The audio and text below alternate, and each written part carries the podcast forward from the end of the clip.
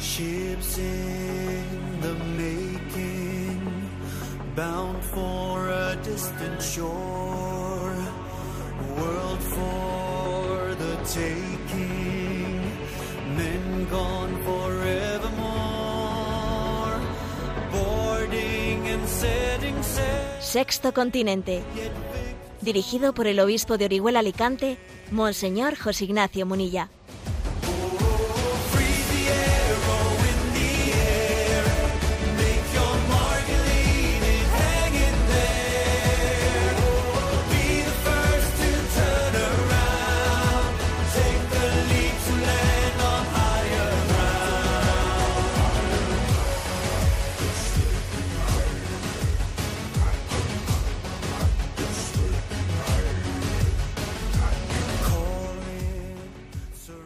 Cordial saludo a todos los oyentes de Radio María. Un día más, con la gracia del Señor, nos disponemos a realizar este programa radiofónico llamado Sexto Continente, que lunes y viernes de 8 a 9 de la mañana, una hora menos, en las Islas Canarias, realizamos aquí en directo en Radio María España. Sí, ya sé que la semana pasada no fue así, pero es que se celebraba la plenaria de la Conferencia Episcopal, de todos los obispos de España y con ese motivo pues bueno pues no pude realizar este programa el lunes y el viernes. Y sé que bueno pues en él se pusieron algunas eh, algunas charlas algunas conferencias que habían sido previamente grabadas. Bueno os comparto que la plenaria de la conferencia episcopal ha sido pues muy interesante ha sido un regalo de Dios.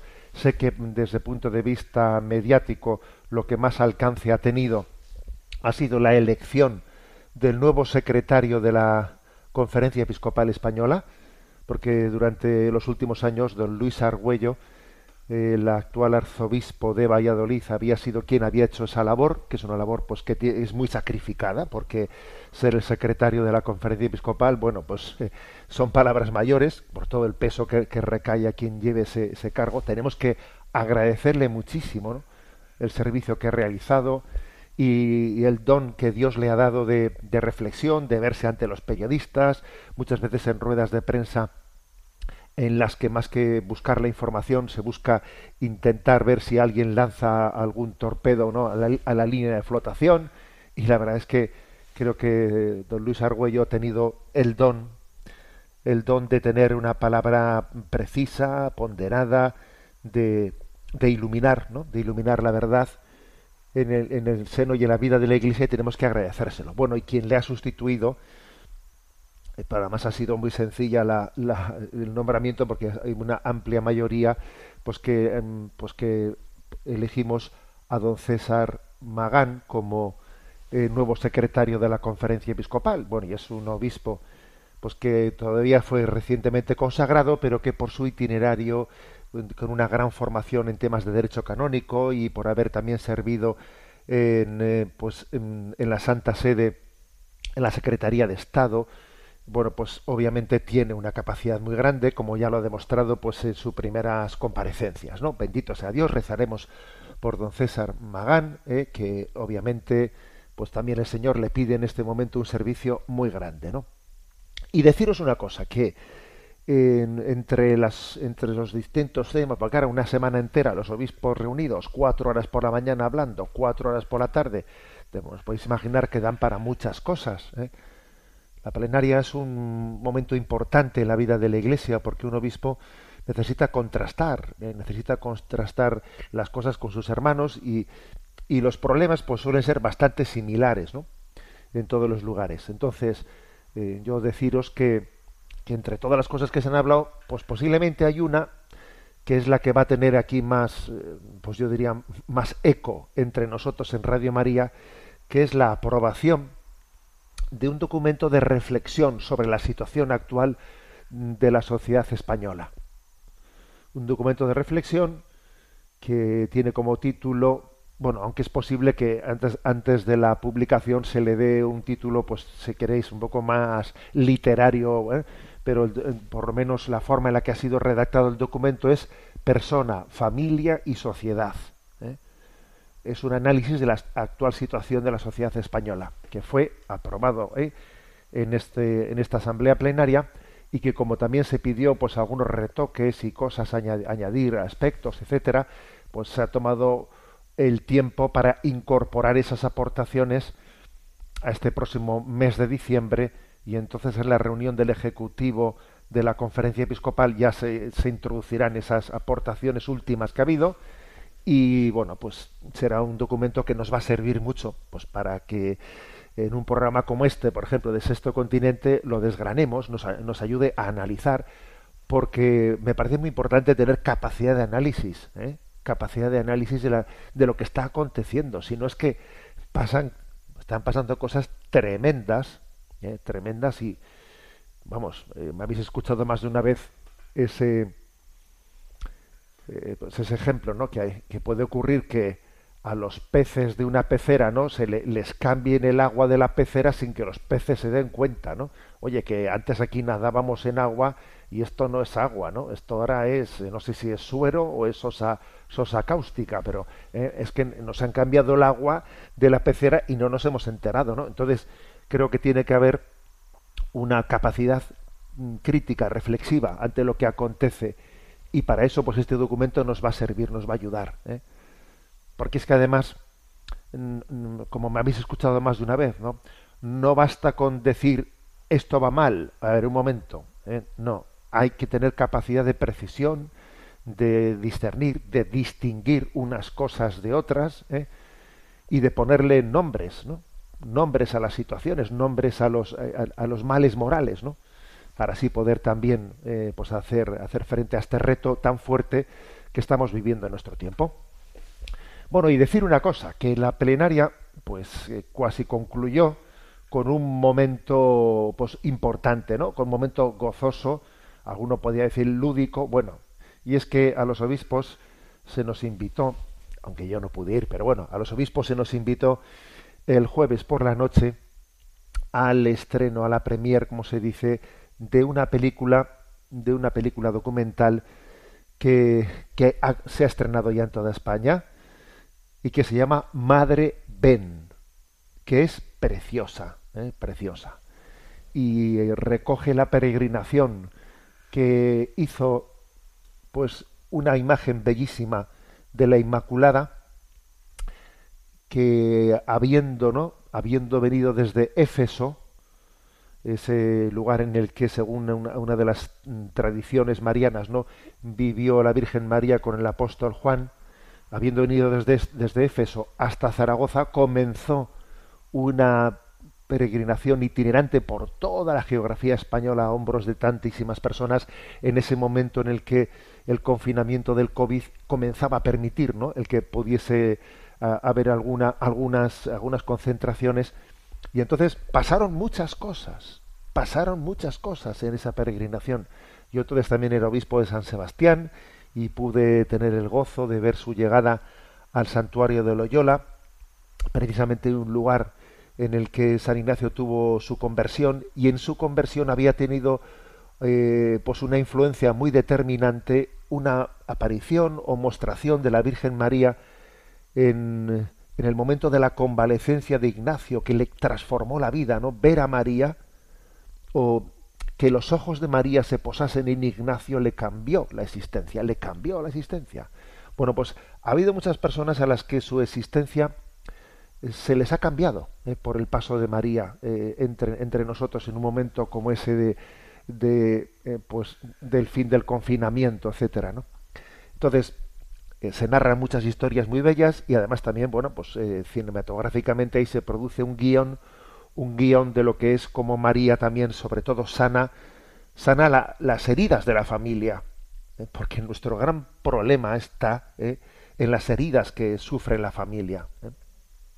Bueno, pues os aconsejo de todo corazón que, que miréis, pues, en vuestros, si está en vuestras poblaciones la película Madre Ben, aquí también en Alicante y en Elche la tenemos ya, se está proyectando. Y bueno pues yo he estado y ha sido pues un regalo ¿eh? un regalo eh, ver el rostro de María pues a nuestro eh, pues a nuestro alcance para poder recibir su consuelo la consolación de María. Ella está ejerciendo su maternidad tal y como Jesús se lo pidió y no cesa de ejercerla no pues hay una una canción eh, preciosa, ¿eh? una canción preciosa que se, que se compuso para ese ¿eh? para esta peregrinación de Osvaldo Yarce. Es la canción Madre. ¿eh? Bueno, pues vamos a escucharla en este momento. ¿eh? solemos poner quizás el momento de, de la oración en- musicalmente expresada en el, en el programa de Sexto Continente en otro momento, pero hoy en honor a María y en honor a, esta proyección ¿no? de la película documental Madre Ven, escuchamos el que fue el himno, ¿eh? el himno de esta peregrinación por toda la geografía de España, de esta imagen venida desde, desde Éfeso. Lo escuchamos. Thank you.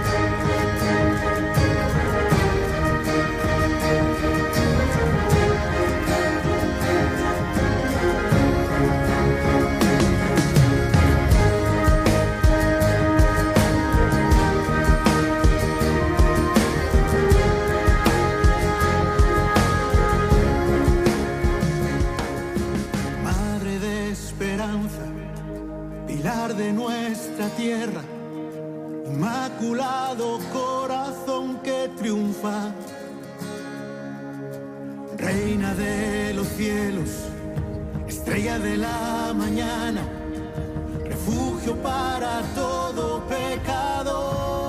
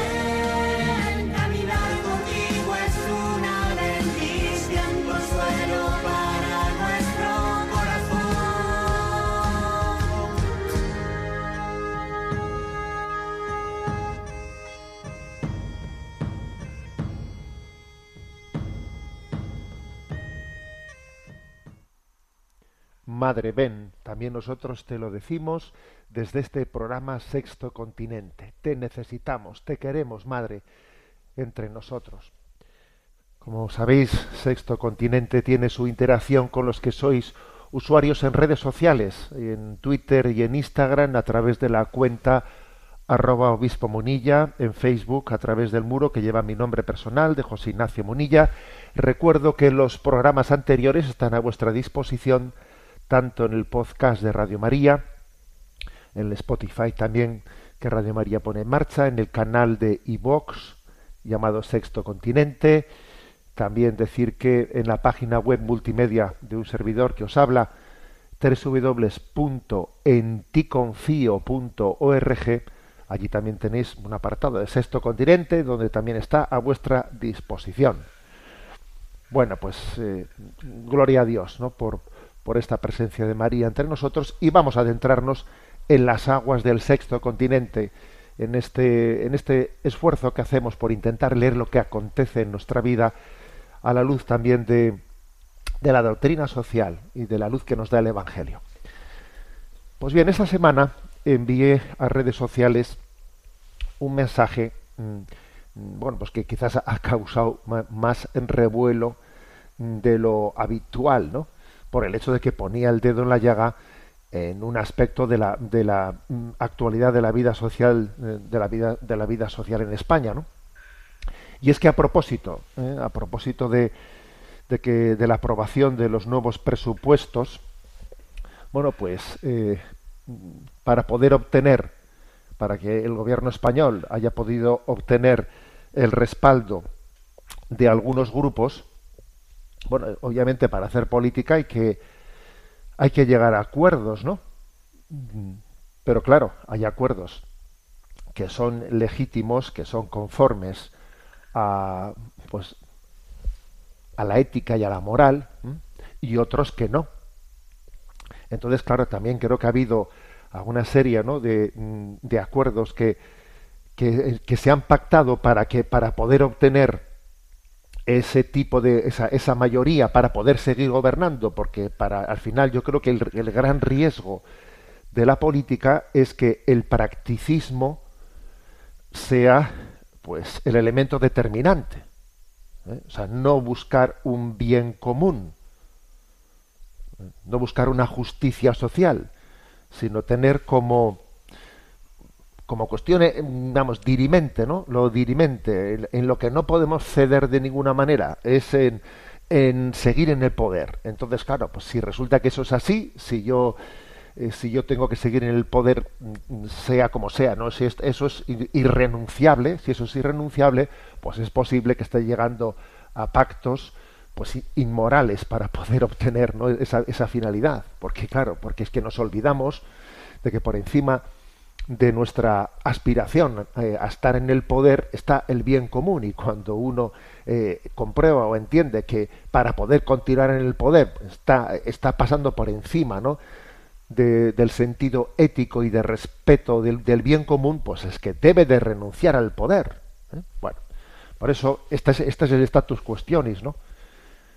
Y entonces, claro, alguno eh, curiosamente me decía, bueno, eh, hablar de esto, de esto que está hablando el obispo, esto no es meterse en política. ¿eh? La Iglesia tiene que hacer referencia a, a este tipo de cuestiones. A ver, un momento, no hay ninguna dimensión de la sociedad, de nuestra vida, que no tenga una dimensión moral. También el fútbol tiene una dimensión moral. Claro que la tiene. Claro que la tiene. Y me habéis escuchado a mí, a mí en alguna ocasión hablar sobre alguna dimensión. El mundo laboral, claro que el mundo laboral tiene dimensiones morales. Y a mí me habéis escuchado también hablar, pues en este programa, sobre los empleos basura, por ejemplo, ¿eh? sobre la precariedad eh, laboral y, claro, ¿acaso el mundo laboral no lo tiene? Pues claro que el mundo laboral tiene una dimensión moral. Entonces, frente a quienes piensan, ¿no? Que la vida pública es un, eh, pues es un, ámbito en el que la, la Iglesia no tiene nada que decir, pues hay que decir, es que discúlpeme usted, pero usted no, no, no entiende lo que es eh, lo que es la, la doctrina social, no lo entiende, porque el Evangelio no está, ¿no? Para que nosotros nos encerremos en una sacristía y allí, bueno, pues hagamos nuestras cosas en los tiempos libres, ¿eh? En los tiempos libres nos dedicamos a rezar el rosario la sacristía, pero lo que acontezca fuera no tiene que tener ningún tipo de lectura por parte de- del cristiano, por parte de la iglesia. No, claro, eso es un intento de arrinconamiento, de arrinconamiento de la sociedad. Aquí todo el mundo tiene derecho a decir lo que, lo que opina, menos la iglesia. Que la iglesia eh, no debe, no, no, no, no se le permite ¿no? ni iluminar el voto eh, de, de sus, de los creyentes, ni juzgar sobre ningún aspecto moral o ético, por ejemplo, en las políticas educativas, en las políticas sanitarias. Pues, no, pues claro, es, es que es sencillamente quien piensa así es que no ha entendido, eh, no ha entendido lo que es el cristianismo. El cristianismo no es una ocupación para ratos libres, ¿no? Para, eh, para entretenerse en unas creencias religiosas, sino que es cristificar el mundo. Cristificar el mundo, entender que el reino de Dios se abre paso entre nosotros, ¿no? Bueno, bien, dicho esto, ¿eh? como punto de como punto de partida, yo envié, ¿no? Pues un mensaje en redes sociales en que, a propósito de, del acuerdo ¿no? alcanzado entre el gobierno y, y el partido político Bildu, ¿eh? Que como sabemos, no lo digo porque también sé que este programa se escucha en otras naciones, no fuera de España, etcétera. Bueno, pues Bildu es un partido político del País Vasco que de alguna manera es heredero, bueno, de una manera no bastante clara, es heredero político de la que fue eh, la banda terrorista ETA, ¿eh? que gracias a Dios terminó eh, terminó su, su acción armada ya hace hace unos años, ¿no? Pero bueno, pues este partido político eh, tuvo no pues una, una ambigüedad muy grande en la, en la no condena en la no condena de todos los atentados terroristas acontecidos en España donde eh, más de 800 cerca de 900 personas fueron fueron asesinadas ¿no? entonces claro pues este partido político tiene entre sus reivindicaciones la expulsión ¿eh? pues el desalojamiento digamos de los cu- cuerpos de seguridad de la Guardia Civil de los cuerpos de seguridad del Estado del territorio del País Vasco, ¿no? Aspiran a su aspiran a su expulsión. Vamos, lo dicen, lo dicen públicamente, ¿no? Entonces, claro, en estos acuerdos llegados, ¿no? Pues para poder aprobar los presupuestos, pues el gobierno le ha otorgado, eh, o sea, le ha concedido a este partido, pues su exigencia, ¿eh? Pues de que la Guardia Civil mm, de tráfico sea relevada, sea expulsada, como queramos llamarlo, sea relevada del territorio de la provincia de Navarra, que es uno de los territorios donde este partido político aspira a la expulsión, ¿no? Pues de los cuerpos y fuerzas de seguridad del Estado. Entonces, claro, yo mandé este este mensaje. El hecho de que un gobierno otorgue a los herederos políticos de una banda terrorista la capacidad de humillar a los que fueron sus víctimas a cambio de su apoyo para mantenerse 12 meses más en el poder es simplemente inmor- inmoral. A ver, es que eso es inmoral. Lo que no puede ser es que yo, pa- para continuar gobernando, le permita a ese partido político el decir, bueno, pues venga, a- aquellos eh, guardias civiles, ¿no? Que yo, eh, que, que anteriormente fueron asesinados, etcétera, y cuyos asesinatos, pues yo en ningún momento condené, eh, pues yo ahora encima pido que se, que se les expulse, ¿no? A los que a los que supervivieron, ¿no? De aquel de, aquel de aquellos atentados terroristas. Es una, una humillación, pues in- insostenible. Insostenible. Entonces, creo que tenemos que hacer referencia a, a las cosas que están aconteciendo sin, sin darnos cuenta, que tienen una, una gravedad muy grande, ¿no? Por ejemplo, que los políticos indulten a los políticos de su mismo partido político, pues hombre, pues es que es indigno. ¿eh? Que, la- que los políticos indulten a, los, a sus compañeros, ¿no? A sus compañeros de partido. Eso es- es indigno.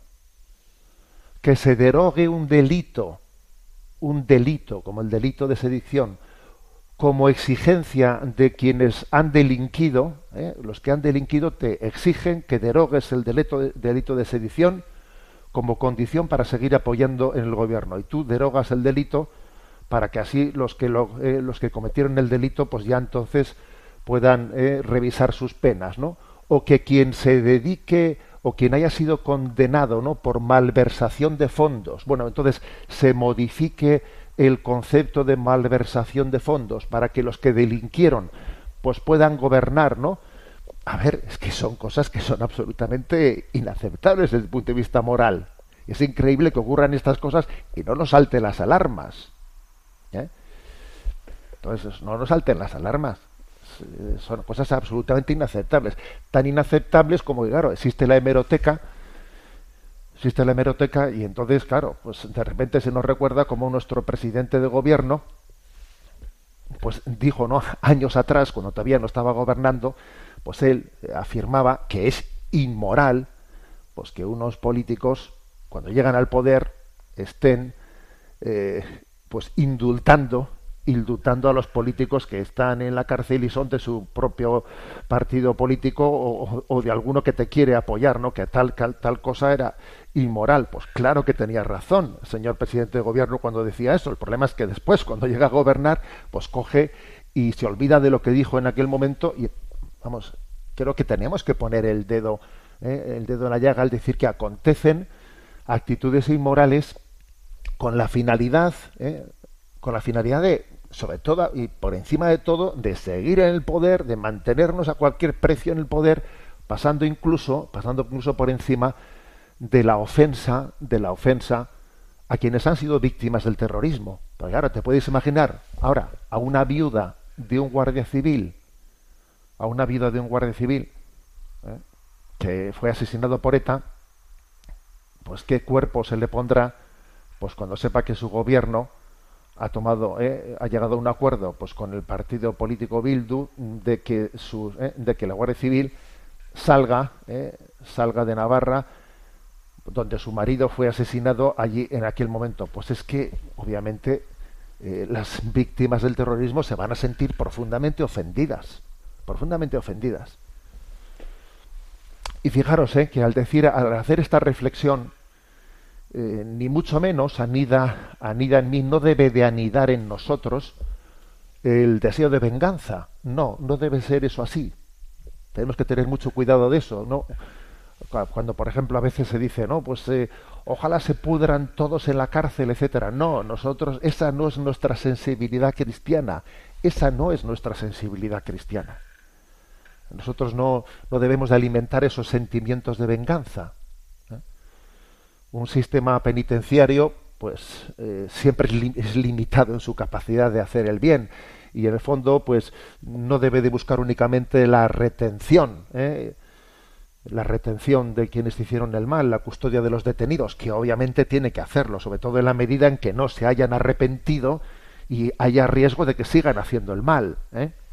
Pero el final, la finalidad principal del sistema penitenciario tiene que ser la reeducación, la reinserción social de las personas, si no es un fracaso el sistema penitenciario. El sistema penitenciario no está solo para punir, ¿no? está, está para para reeducar. Luego, ojo, yo cuando digo cosas como estas, que, que, en absoluto se piense eh, que, la, que la sensibilidad cristiana es la de decir aquí el que la hace la paga y si se pudren en la cárcel mejor. No, esa no es la sensibilidad cristiana. Pero ahora, pero, pero obviamente, ¿no? Cuando, cuando se llega a un acuerdo en el que se dice, venga, para que tú me apoyes a mí, pues yo te voy a ceder a ti en que, pues a la Guardia Civil, eh, a la que tú tanto odias, eh, pues de, les vamos a quitar allí de en medio. Pero hombre, pero cómo, pero eso es, eso es seguir, seguir abriendo heridas, continuar abriendo heridas, obviamente, no ir poco a poco sanándolas. Eso todavía es ir, ir todavía a provocar más eh, el, el, la herida y la ofensa, en vez de ponernos en camino de sanación. Bien, creo que por lo tanto, ¿no? Ese, ese mensaje que os compartí en redes sociales, ¿no? Pues ilumina un aspecto eh, práctico y concreto, ¿no? De nuestra, de nuestra vida. Que el Señor nos conceda la gracia, ¿no? De, de también tener capacidad de discernimiento, de no tragarlo todo, porque es que estamos en un momento en el que, en el que la sucesión de las cosas es tan, hay una vorágine tal que una cosa le tapa a la otra y, cosas que si hubiesen acontecido hace 10 o 15 años vamos, hubiesen supuesto una reacción social en la que hubiese caído un gobierno, pues, pues es que hoy en día pasan y, y, y, no acontece nada, no acontece nada, porque, porque creo que la, eh, la opinión pública está en gran medida está anestesiada, ¿eh? Anestesiada, cada uno vive en su burbuja, ¿eh? su burbuja y se alimenta de lo que ¿eh? se alimenta de lo que menos, menos, menos le cueste digerir se busca el alimento que muchas veces es el musical. ¿eh? Pongo música, me pongo cascos y no escucho ni las noticias. Cada uno se alimenta de lo que menos le cuesta digerir. Pero claro, eso no es, eso no es vivir en la verdad. Y entonces vamos poco a poco ¿no? hacia una sociedad, hacia una sociedad manipulable y manipulada. Bueno, esta es nuestra, nuestra reflexión y creo que que hay también, ¿no? Pues una, hay razones profundas, ¿no? Pues para llevar adelante este juicio, este juicio crítico desde la doctrina social de la Iglesia. Bueno, os voy a compartir otra joyita que me ha enviado uno de los, uno de los oyentes con respecto a que comienza, comienza el tiempo de Adviento y bueno, pues eh, de repente, antes de que comience el tiempo de Adviento, oye, ya tenemos puestas las luces de Navidad. Fíjate tú, ¿eh? antes de que comience el Adviento ya estaban puestas las luces de Navidad. Y venga, que es el Black, el Black Friday y no sé qué.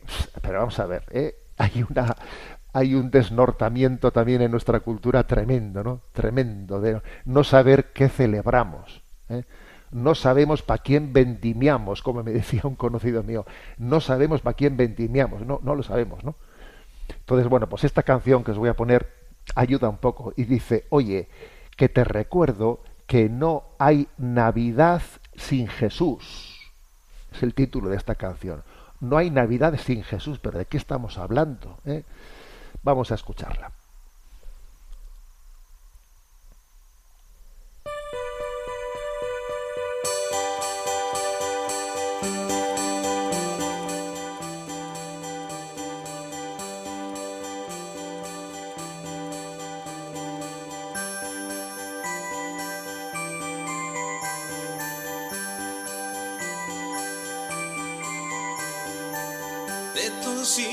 Han llegado a Machu Picchu gente para celebrar el equinoccio de verano que me han dicho es la Navidad astral. El Jockey Plaza está repleto de trineos, Papá Noel, espinos y demás. Mientras Jesús está en el estacionamiento, casi en la puerta de atrás. Llévense si quieren los regalos, el puré de manzana y el pavo. Llévense las luces y hasta el árbol. Pero al niño en su pesebre no se atrevan ni siquiera a tocarlo.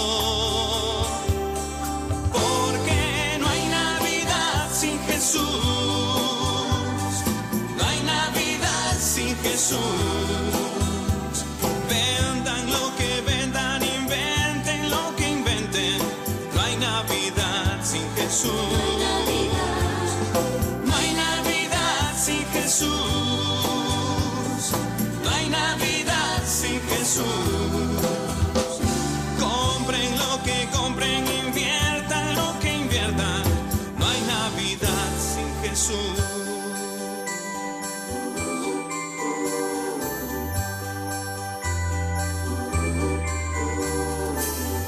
¿Qué hace el señor de barba blanca y traje rojo como el rey de la Navidad? Si allá en el cielo se revuelve del enojo el propio San Nicolás. Si Harry Potter y las brujas hoy celebran Halloween igual que en Navidad.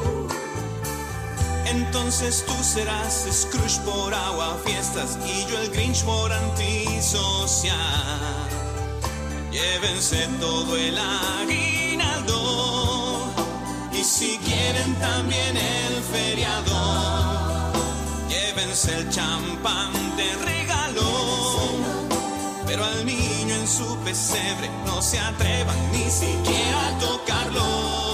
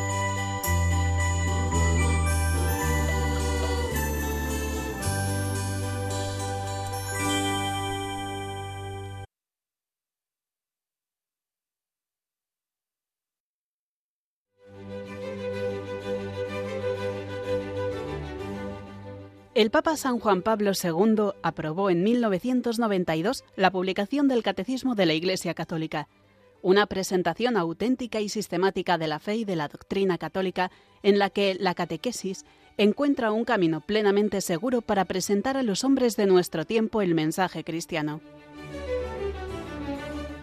Durante siete años, Radio María emitió un programa que recogimos en 11 DVDs, en una edición de la que han podido disfrutar miles de personas desde que Radio María ofreció esta magnífica recopilación. Un día más, con la gracia del Señor, proseguimos el comentario del catecismo de nuestra Madre la Iglesia.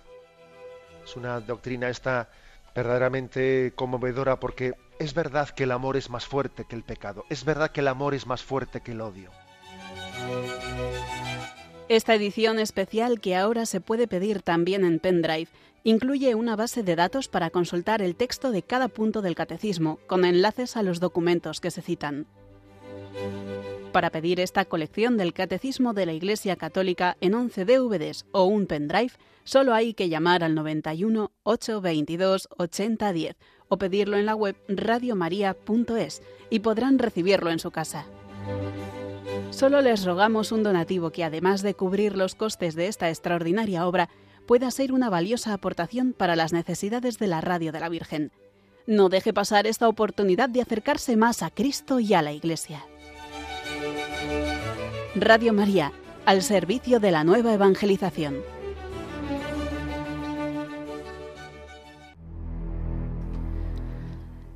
Hemos tenido un pequeño problema técnico, estamos intentando retomar la conexión con Monseñor Munilla y en breve esperamos conseguirlo. De momento le dejamos con un microespacio de Que el. Señor os colme y os haga rebosar de amor mutuo y de amor a todos, lo mismo que nosotros os amamos, y que así os fortalezca internamente, para que cuando Jesús nuestro Señor vuelva acompañado de sus santos, os presentéis santos e irreprensibles ante Dios, nuestro Padre. De la primera carta del apóstol San Pablo a los tesalonicenses, capítulo 3. La fe en la última venida del Señor fue punto de partida de la formación cristiana de los convertidos en las primeras misiones de San Pablo. Su carta a los de Tesalónica propone reflexiones y aclara dudas en torno a este tema fundamental. El breve inciso que hemos leído hoy nos recuerda que cuando venga Cristo nos juzgará en el amor o caridad fraterna antes de aceptarnos en su reino.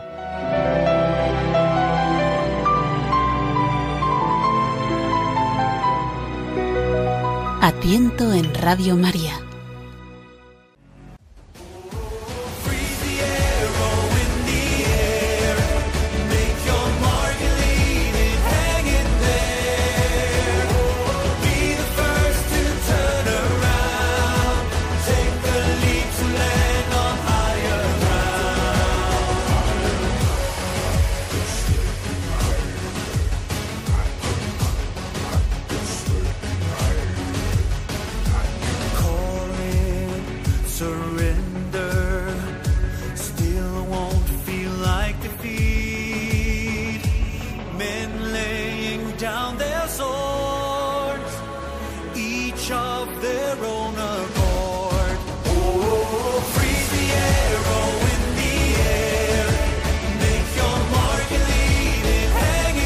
Y por fin tenemos de nuevo en estos micrófonos a Monseñor José Ignacio Munilla. Buenos días, Monseñor. Muy buenas. Bueno, pido disculpas porque esto es, esto es lo que es la, la improvisación, ¿no? Después de esa canción que hemos puesto, pues yo he sido yo el culpable, ¿eh? no ha sido no ha sido de los estudios centrales, he sido yo el que sin darme cuenta, ¿eh? en mi ordenador, aquí pues le he dado al botón equivocado, ¿eh?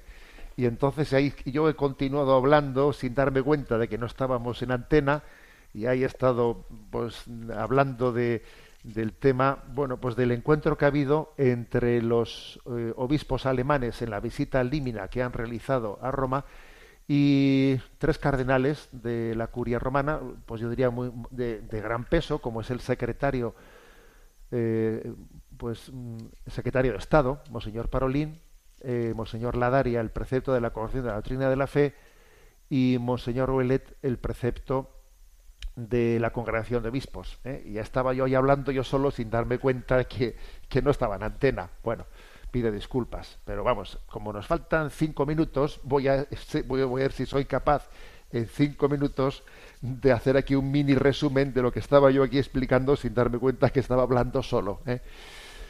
Vamos a ver, pues creo que tenemos que darle gracias a Dios, ¿no? Porque en ese encuentro que se ha realizado en Roma eh, ha, ha habido la oportunidad de que se digan cosas claras y contundentes eh, por parte de la Iglesia Católica a la deriva que está llevando el sínodo alemán. ¿eh?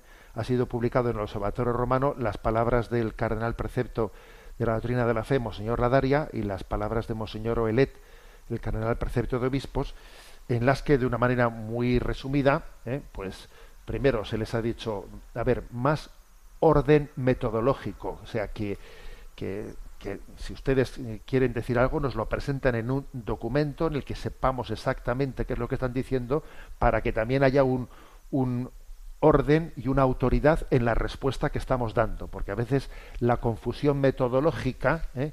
suele ser el campo perfecto, el campo perfecto para eh, escudarse en, y, escaparse de la corrección. ¿eh? Eso yo creo que ha sido un, primer aspecto.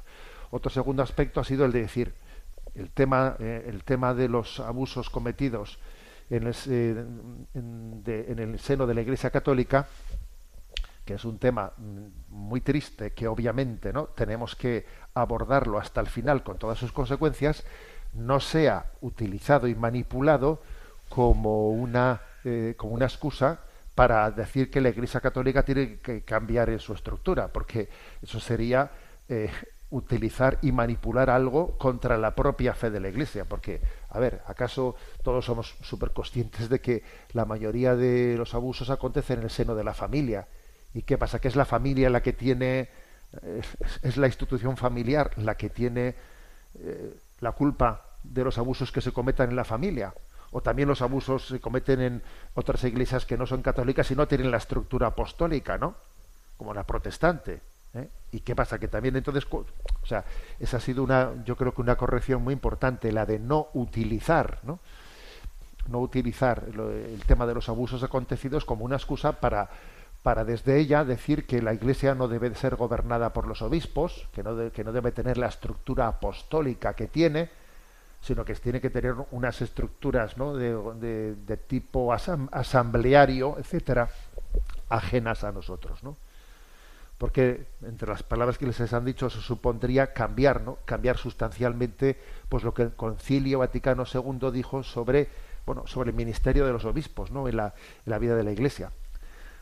Sobre todo también las correcciones se han centrado en la, en la pretensión del sínodo alemán de prácticamente de prescindir de la moral católica en materia de sexualidad, diciendo que tal, eh, tal, tal pretensión pues es olvidar completamente ¿no? cuál es la cuál es el, la voluntad de Dios en, el, en la concepción del hombre, ¿no? cómo la sexualidad está ligada a la transmisión de la vida y cómo la sexualidad está ligada a la vocación al amor. ¿eh?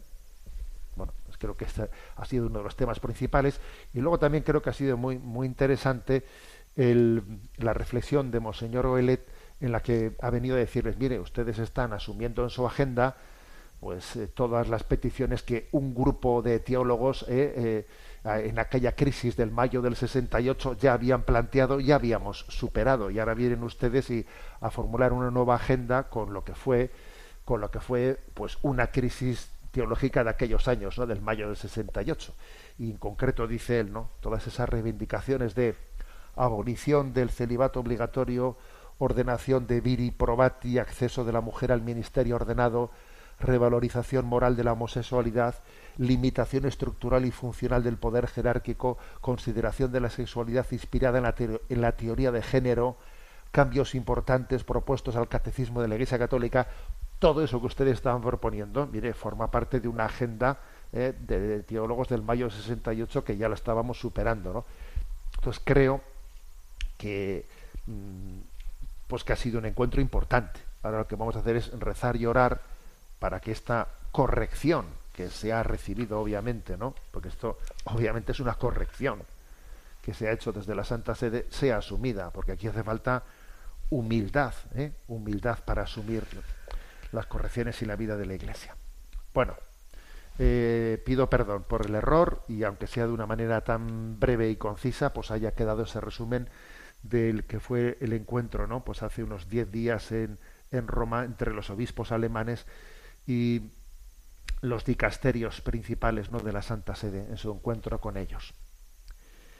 Tenemos el tiempo cumplido. Me despido con la bendición de Dios Todopoderoso, Padre, Hijo y Espíritu Santo. Alabado sea Jesucristo.